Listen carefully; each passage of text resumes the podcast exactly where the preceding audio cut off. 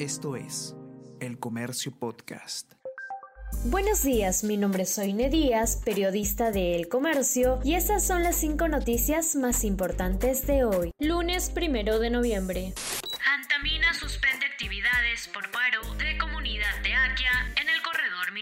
La minera Antamina anunció la suspensión de sus operaciones para evitar situaciones desfavorables por el paro indefinido acatado por la comunidad de Akia, que mantiene un bloqueo en la provincia de Bolognesi y Ancash, a más de 60 kilómetros de la operación de la compañía. La firma minera instó al gobierno a actuar para restablecer el orden y las condiciones necesarias para entablar nuevamente el diálogo. El Ministerio del Interior indicó que continuará manteniendo el orden público con respeto a los derechos fundamentales y la paz social.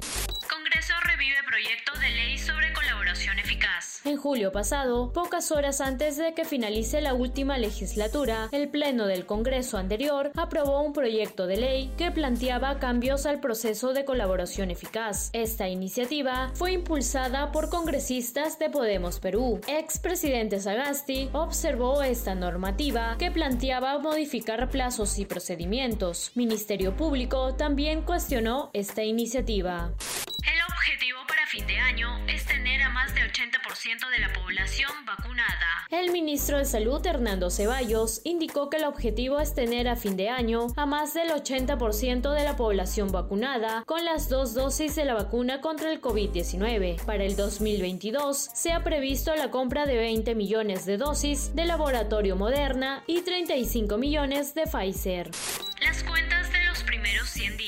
Esta semana se cumplen 100 días desde que Pedro Castillo asumió la presidencia de la República. Un informe realizado por el Instituto Peruano de Economía destaca la forma positiva de la ratificación de Julio Velarde al frente del BCR. Sin embargo, también se han producido una serie de desafortunados anuncios y nombramientos que han debilitado la credibilidad del gobierno y han deteriorado las perspectivas de crecimiento del Perú para los próximos años.